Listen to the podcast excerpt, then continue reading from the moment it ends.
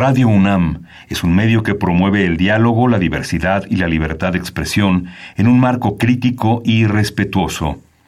Los comentarios expresados a lo largo de su programación reflejan la opinión de quien los emite, mas no de la radiodifusora.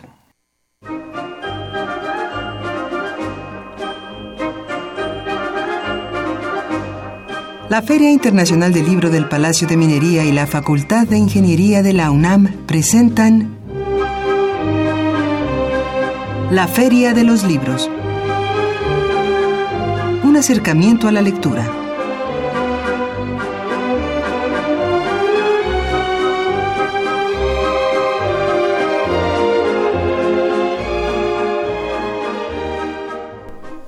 Amigos, bienvenidos a una emisión más de la Feria de los Libros. Mi nombre es Salvador Ponce y hoy lunes 21 de mayo de 2018 los saludo transmitiendo en vivo desde la cabina de Radio UNAM por el 860 de amplitud modulada. Estamos ya en nuestro programa 930 de esta emisión y ahora paso a comentarles nuestros canales de comunicación pueden comunicarse con nosotros al teléfono en cabina 5536 8989 o bien a nuestra cuenta de Twitter arroba ferialibros. Si quieren eh, seguir esta transmisión a través de la página de Radio UNAM pueden hacerlo en www.radiounam.unam.mx y nuestro correo para que se comuniquen con nosotros y nos envíen sus comentarios también por correo electrónico es la de los libros gmail.com. Además, pueden seguirlos en Facebook. Eh, allí estamos como Feria Internacional del Libro del Palacio de Minería. Allí eh, estamos eh, publicando constantemente y qué mejor que nos puedan seguir también. Si quieren escuchar algunos programas grabados de esta emisión, pueden hacerlo en www.radiopodcast.unam.mx. Y esta tarde charlaremos en cabina con el escritor y editor Alfredo Núñez Lanz, quien nos platicará de su novela, su primera novela, titulada El Pacto de la Hoguera, publicada por Ediciones Era. También tenemos una novedad editorial para esta semana, así que preparen pluma y papel. Tampoco se pierdan nuestras recomendaciones de cartelera de actividades en torno al libro y la lectura para esta semana.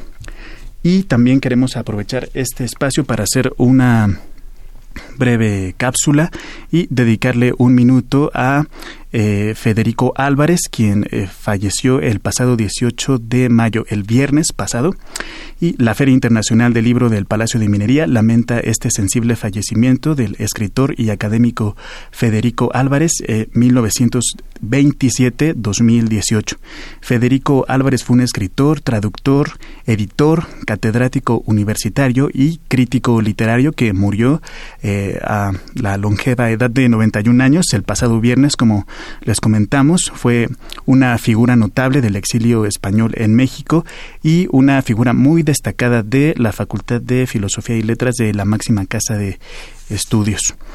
Eh, Federico Álvarez nació en San Sebastián, España, en 1927 y debido a la Guerra Civil Española eh, salió de, su país a los 13 años y primero estuvo en Cuba y luego llegó a, la, México. Estudió en la Universidad Nacional Filosofía y Letras y posteriormente dio clases en la Universidad de La Habana. Además, entre otras cosas, fue director del Fondo de Cultura Económica de, en España. Además, eh, no olviden que tenemos nuestros regalos para esta semana, como siempre. Para esto les pedimos que se comuniquen con nosotros a nuestro teléfono en cabina 55 36 89 89 o bien a nuestra cuenta de Twitter arroba ferialibros. Y para llevarse los regalos que tenemos esta semana de obsequio, pueden comunicarse con nosotros y respondernos la siguiente pregunta. Eh, compartan con nosotros cuál es la primera novela histórica que tienen en mente haber leído. Repito la pregunta, ¿cuál es la primera novela histórica que recuerdan haber leído? Tenemos regalos como siempre. y por Twitter tenemos un ejemplar de El Pacto de la Hoguera de nuestro invitado de esta tarde, Alfredo Núñez Lanz, que es una cortesía de Ediciones Era. Además tenemos un ejemplar de Los panes y los pescados de Aldo Rosales Vázquez. Esta es una cortesía de ediciones periféricas. Además, por teléfono tenemos un ejemplar de El Pacto de la Hoguera, también de Alfredo Núñez Lanz, cortesía, como les mencionamos, de Ediciones Era. además de un ejemplar de Libera tus libros de Mónica Soto, cortesía de Amarillo Editores. Así que ahí está la pregunta, los obsequios para que se comuniquen con nosotros. Y vamos ahora sí a nuestro primer corte. Regresando tendremos ya aquí a nuestro invitado, Alfredo Núñez Lanz, para platicarnos sobre su obra El Pacto de la Hoguera.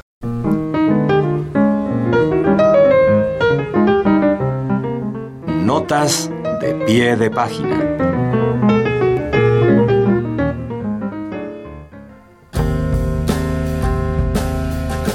Ediciones Era publicó México 68, Juventud y Revolución, de José Revueltas.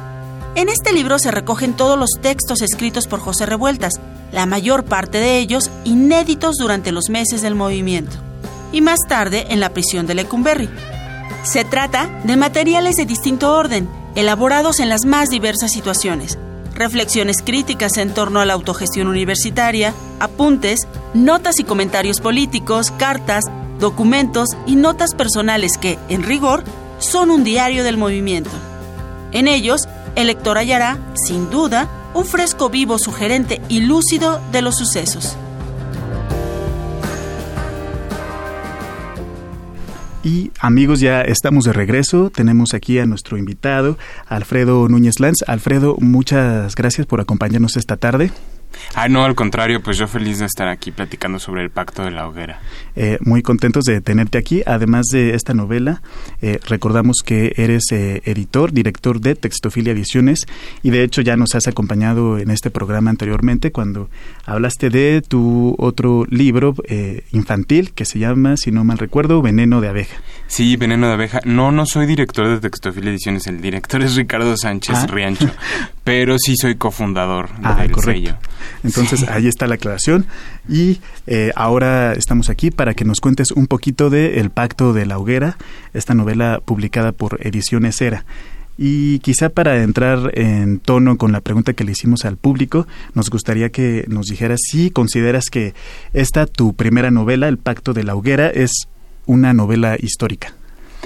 Eh, bueno, digamos que más bien es una novela ambientada en los años convulsos de, los finales de los años 20 y principios de los años 30 en Tabasco y por otro lado también en, el Distrito Federal, en la Merced.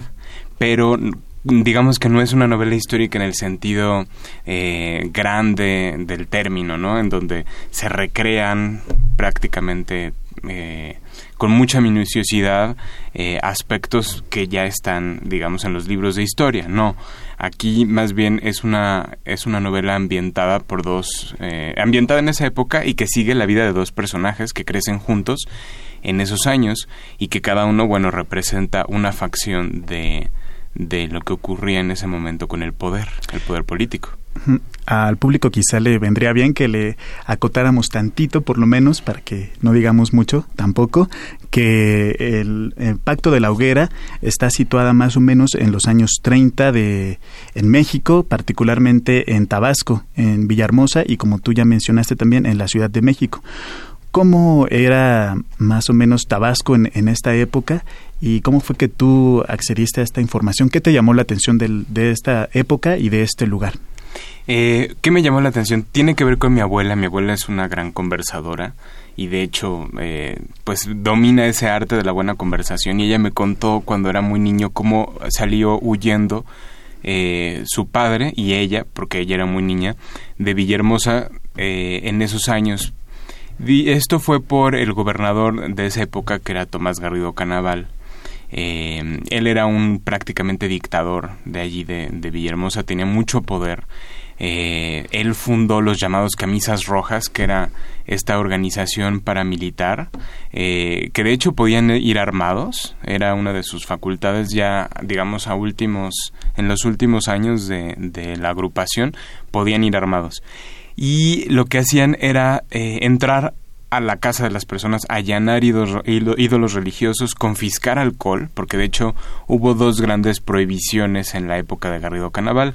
Eh, la prohibición de la religión, de la religión católica, amparado por el callismo, por, por, por Plutarco Elías Calles, y también por otro lado el alcohol, con la ley seca de 1932 que él promulgó. Eh, y bueno, estas dos grandes prohibiciones eran, eh, bueno, tuvieron unas consecuencias tremendas en el estado de, Tabasco, ¿no? Como tal. Y eh, la novela, digamos que trata de recrear esos años convulsos, pero digamos que a través de la vida de dos personajes que crecen juntos, comparten la infancia y comparten otra característica, y es la orfandad. Los dos son huérfanos de padres. Es Amador Lugardo y José Romero. Y en el Pacto de la Hoguera, estos dos personajes representan de alguna manera la disidencia política en, esa, en esos años, que eran unos años de grandes conflictos eh, pues ideológicos, porque además la militancia era prácticamente obligatoria. Tenías que formar parte de, de la militancia política forzosamente si querías trabajar, por ejemplo, ¿no? Entonces, pues todo la sociedad estaba de alguna manera alienada a las órdenes del gobernador.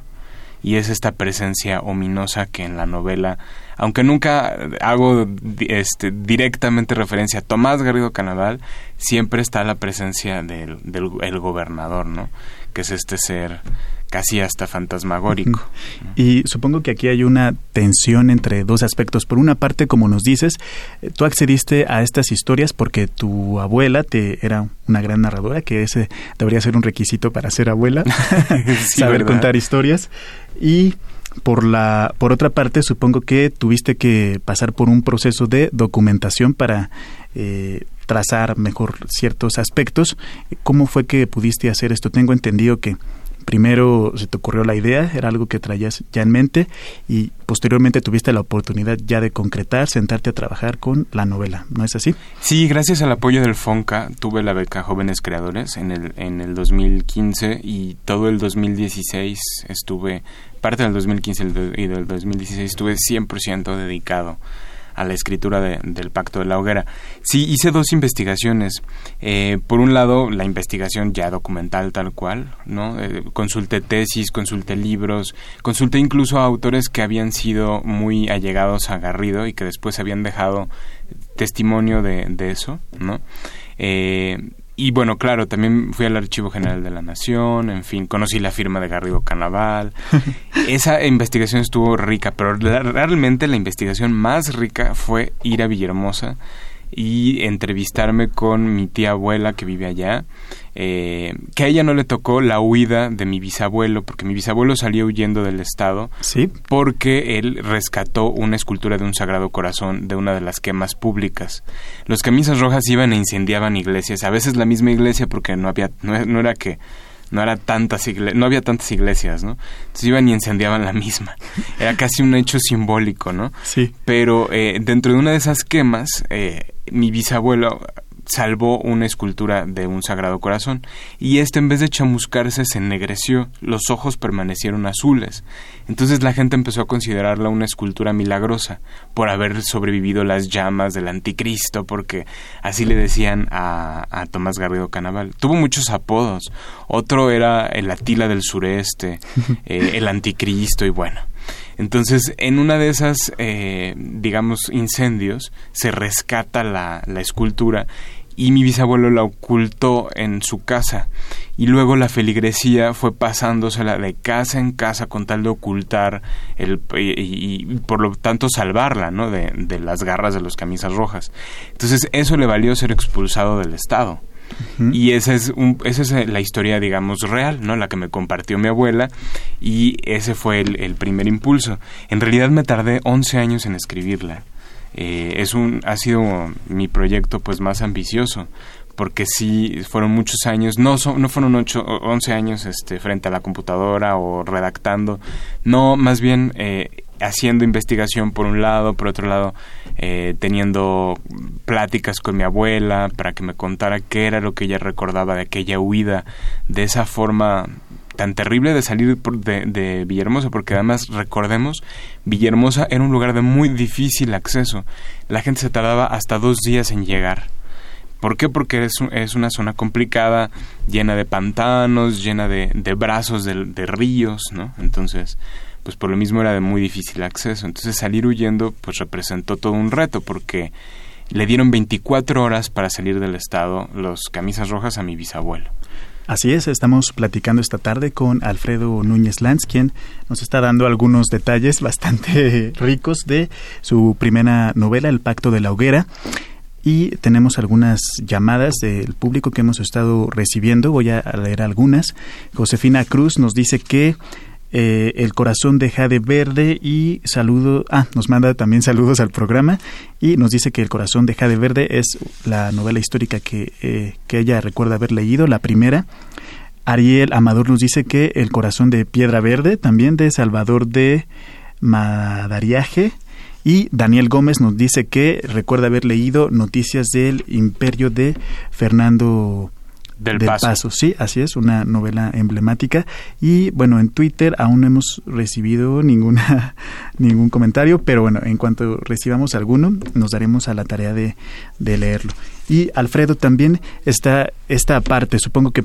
Eh, en un momento hiciste una investigación documental y por el otro eh, recopilaste toda clase de testimonios que hicieron tus familiares, tu abuela, tu tía abuela. Y luego esto cómo viene a la ficción, porque no sé si como autor sientas un compromiso tal vez con la historia o un compromiso con la familia que no es tan fácil de borrar. Pero tú en tu posición creativa, ¿cómo, cómo resuelves esta, esta? Sí, o sea, de hecho, no, no lo vas a creer, pero de verdad fue muy complejo esta parte de separar la, la historia real de la de la ficción porque yo pensaba que estaba de alguna manera traicionando la memoria de mi bisabuelo y traicionando toda la información que me habían compartido mi abuela, que me habían dicho mis tías abuelas, ¿no? A las que también visité. Esa fue la parte más rica para mí de haber ido a Villahermosa a conocer su gastronomía, eh, adentrarme un poco en ese, en, en el caudaloso Grijalba que a veces se desborda, ¿no? Con tremendas consecuencias y este esa fue la parte más rica pero justo era siempre una un pequeño temor hasta que en realidad pensé en uno de mis autores favoritos que escribió eh, Reinaldo Arenas de hecho es él escribió eh, El mundo alucinante y pensé en él. Él se apropia de la de la digamos no solo se apropia del texto sino se apropia del personaje de Fray Servando Teresa de Mier y lo deconstruye de una manera muy imaginativa y muy rica que a mí me fascina. Entonces dije, bueno, pues claro, uno tiene que desprenderse de, de la historia real y entonces atreverse a jugar. Entonces fue así que ya me atreví a, jugar y solté las, las riendas que tenía respecto a la familia, a los secretos, porque claro, en cada familia hay secretos y en este caso eh, trabajar con ellos. Estos dos personajes del Pacto de la Hoguera tienen cada uno varios secretos, ¿no? Entonces, trabajar con eso, pues sí, es, es muy rico también. Digamos que el compromiso principal del autor, más que con cualquier otra cosa, es con la imaginación, ¿no? Con la, esta apuesta por eh, tener, hacer un trabajo creativo y original, aunque quizá de repente a no todos les guste, pero en ese sentido, eh, ¿recibiste alguna queja de algún familiar que te dijera por qué escribiste esto? Pues como El Pacto de la Hoguera es una novela fuerte, tiene, tiene escenas violentas, tiene escenas fuertes, ¿no? Eh, y fundamentalmente es una novela de suspenso y yo pienso y de intriga. Este, me parece que no tuve, bueno, no, no he tenido no he, no he tenido quejas, pero sí he tenido comentarios de es que está muy fuerte esta escena. Por ejemplo, mi abuela tardó en pasar de cierta escena 15 días se tardó, ¿no? Entonces, este, y claro, es porque yo lo que traté de recrear fue justo esta violencia de los camisas rojas en donde en esta época no había libertad posible, ¿no? Entonces, este, para mí no es tanto en la novela que se defienda la fe, en realidad es la defensa de la libertad. Y a propósito de estas escenas que eh, quizás pueden herir todavía la susceptibilidad de algunos, eh, supongo que está lo que tiene que ver con la personalidad de Amador, que es algo que no, no se revela, sino que se da a entender a lo largo de, la novela. Digamos que es su condición de homosexualidad, pero que en esta época no, no puede decirlo, tiene que callarlo y incluso se refiere a, a esta inclinación como una enfermedad. Sí, pero bueno, Amador, más allá de su sexualidad, que es una sexualidad, como bien dices, reprimida, oculta, secreta, eh, y además que lo tortura, Eh, más allá de su homosexualidad, para mí al menos Amador representa la eterna lucha entre, digamos, la eterna lucha humana entre los deseos, el tamaño de nuestros deseos y la estrechez de la vida. Entonces, para mí Amador es un personaje que ve el derrumbe de los discursos ideológicos a los que él primero trata de adherirse. Él, recordemos que es eh, un camisa roja y se deja llevar por todo el enorme discurso del gobernador, cree esas ideas de igualdad, eh, digamos que él está enfermo de ilusión, entonces por lo tanto es un iluso, es un personaje iluso. Entonces, eh, a mí me gusta mucho la palabra ilusión porque contempla eh, también una y, digamos que se complementa con esta otra parte no la digamos la lo ilusorio no lo que es falso. Entonces por eso yo digo que Amador está enfermo de ilusión no porque a él eh, lo ilusiona continuamente una mayor cercanía con José cosa que es incapaz de, de tener y a la vez lo ilusiona tener una mejor posibilidad de vida en esos años, que era el, lo que se promulgaba en esa época bajo Garrido Canaval, que los campesinos pudieran tener mejores condiciones de, trabajo, eh, que los sueldos fueran justos, igualdad social, reconocimiento al trabajo del campo, por ejemplo, al trabajo agrícola. Entonces, en realidad, e, él se compra todo ese discurso y después ve el demor la, cómo se, se desmorona, ¿no? Y que a final de cuentas también es este enfrentamiento el que va a poner en tela de juicio la, amistad que ellos tenían desde un inicio, ¿no? Desde que crecieron eh, como huérfanos. Y me permito aquí leer un par de comentarios más. Por teléfono, Javier Guerra nos dice que algunas de las novelas históricas que recuerda haber leído son Las batallas en el desierto de José Emilio Pacheco, La gran década nacional de Miguel Juan García, no, aquí solo dice Miguel, y Crónicas de la Intervención de Juan García Ponce. Y nos pregunta, a ver si sabes, no, no es necesario, ¿cuál es el gobernador que consideras mejor de Tabasco? Híjole, bueno, esa es una pregunta muy fuerte porque habría que hacer una investigación para, para realmente poder afirmar algo así, ¿no? Es, es, una pregunta muy complicada. No me atrevería a decirlo, pero por ejemplo, hablando, volviendo a hablar del Pacto de la Hoguera, este fue un gobernador realmente polémico porque hizo cosas muy interesantes a la par de sus decisiones radicales y su idea de la justicia, que su idea de la justicia era tremenda. Eh, pero a la par de eso hizo cosas muy buenas por el Estado. O sea, que de hecho sus detractores siguen sin ver y, siguen sin considerar. Eh, Tabasco fue el primer lugar en donde se impulsó el voto femenino. El, el ganado también, digamos, la, toda la producción de ganadería es eh, tremenda en el Estado y eso también se lo debemos a Garrido, ¿no? Eh, hubo muchas cosas eh, como la educación, por ejemplo. Fue cuando mejor estuvo Tabasco en términos educativos. Se impulsó la llamada escuela racionalista que contemplaba en esa época la educación sexual. Y eso es inaudito totalmente inaudito para, para los años eh, 20 y 30. Donde había manifestaciones en contra de ese tipo Donde había manifestaciones en contra de ese tipo de educación. Acá era, era esta parte liberal, ¿no? Por otro lado. Entonces yo creo que fue un, eh, fue un ídolo muy polémico, ¿no? Y en este sentido me, a mí me gustaba en el Pacto de la Hoguera tratar de, de mostrar esas dos caras de esta moneda. Y sobre todo me interesan a mí los matices, eh, y no tanto esta parte de juzgar de absolutos con los absolutos, ¿no?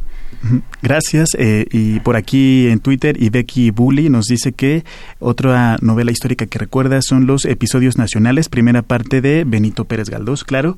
Y Alfredo, ya casi nos tenemos que ir, el tiempo siempre nos apremia, pero ojalá nos, nos puedas comentar brevemente en dónde se puede conseguir la, la obra. Está editada por edición, Ediciones Era. Comentábamos que es un buen mérito haber podido publicar en esta, en esta casa editorial. ¿Cómo le hiciste brevemente y dónde podemos conseguir el libro?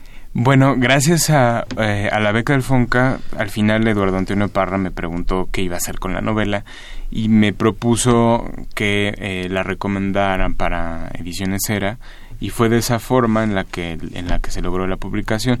Aunque en sí él desde el principio me dijo de mí no, depende la decisión ni dependerá no pero lo que sí puedo hacer es recomendarla para que este el dictamen a lo mejor no tarde tanto, etcétera.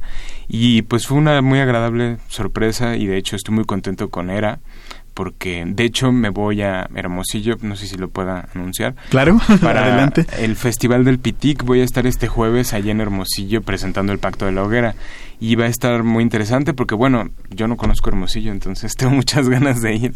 Y este después voy a la Feria del Libro de Tijuana, eh, que es la, la próxima semana, a finales de la, de la siguiente. Entonces, bueno, pues hemos estado tratando de, impulsar la novela y darla a conocer, etcétera.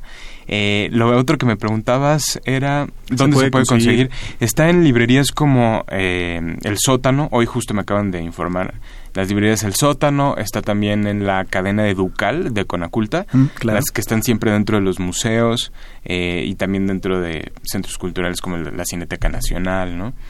También está en las librerías Porrúa, y también está en un lugar de la Mancha, otro lugar de la Mancha, el péndulo, etcétera.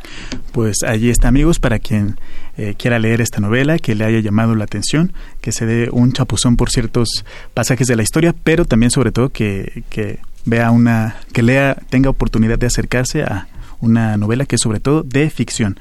Y Alfredo, muchas gracias por habernos acompañado. Ya nos tenemos que ir. No, pues al contrario, muchas gracias a ustedes por, por invitarme. Y este, pues nada, gracias.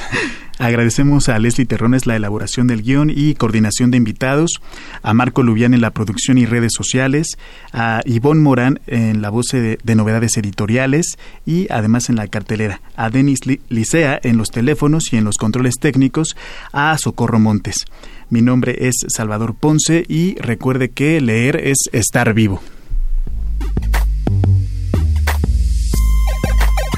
Dentro del ciclo Encuentros con los Premios Nacionales en Ciencias, se llevará a cabo la conferencia magistral ¿Quieres innovar? con la participación de Emilio Sacristán Rock. La cita es el próximo miércoles 23 de mayo a las 19 horas en la sala Manuel M. Ponce del Palacio de Bellas Artes. La entrada es libre. El próximo miércoles 23 de mayo a las 18 horas se presentará el libro Maestras Urbanas y Rurales, siglos XIX y XX. Reúne cuatro ensayos sobre maestras a finales del porfiriato y la primera mitad del siglo XX, en espacios urbanos y rurales.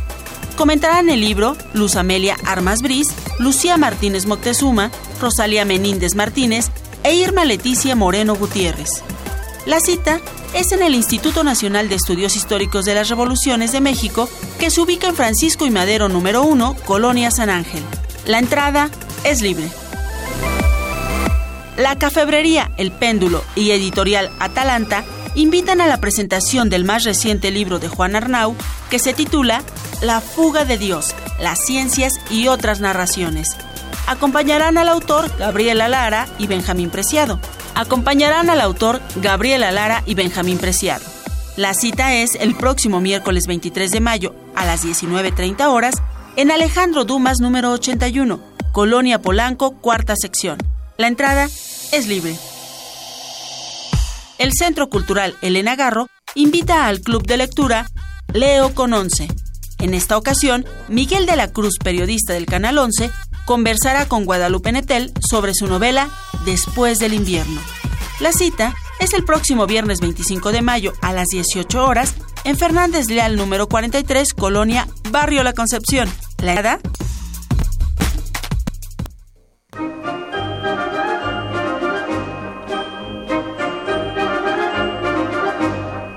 La Feria de los Libros un programa de la Feria Internacional del Libro del Palacio de Minería que organiza la Facultad de Ingeniería en coproducción con Radio UNAM. Idea original Fernando Macotela.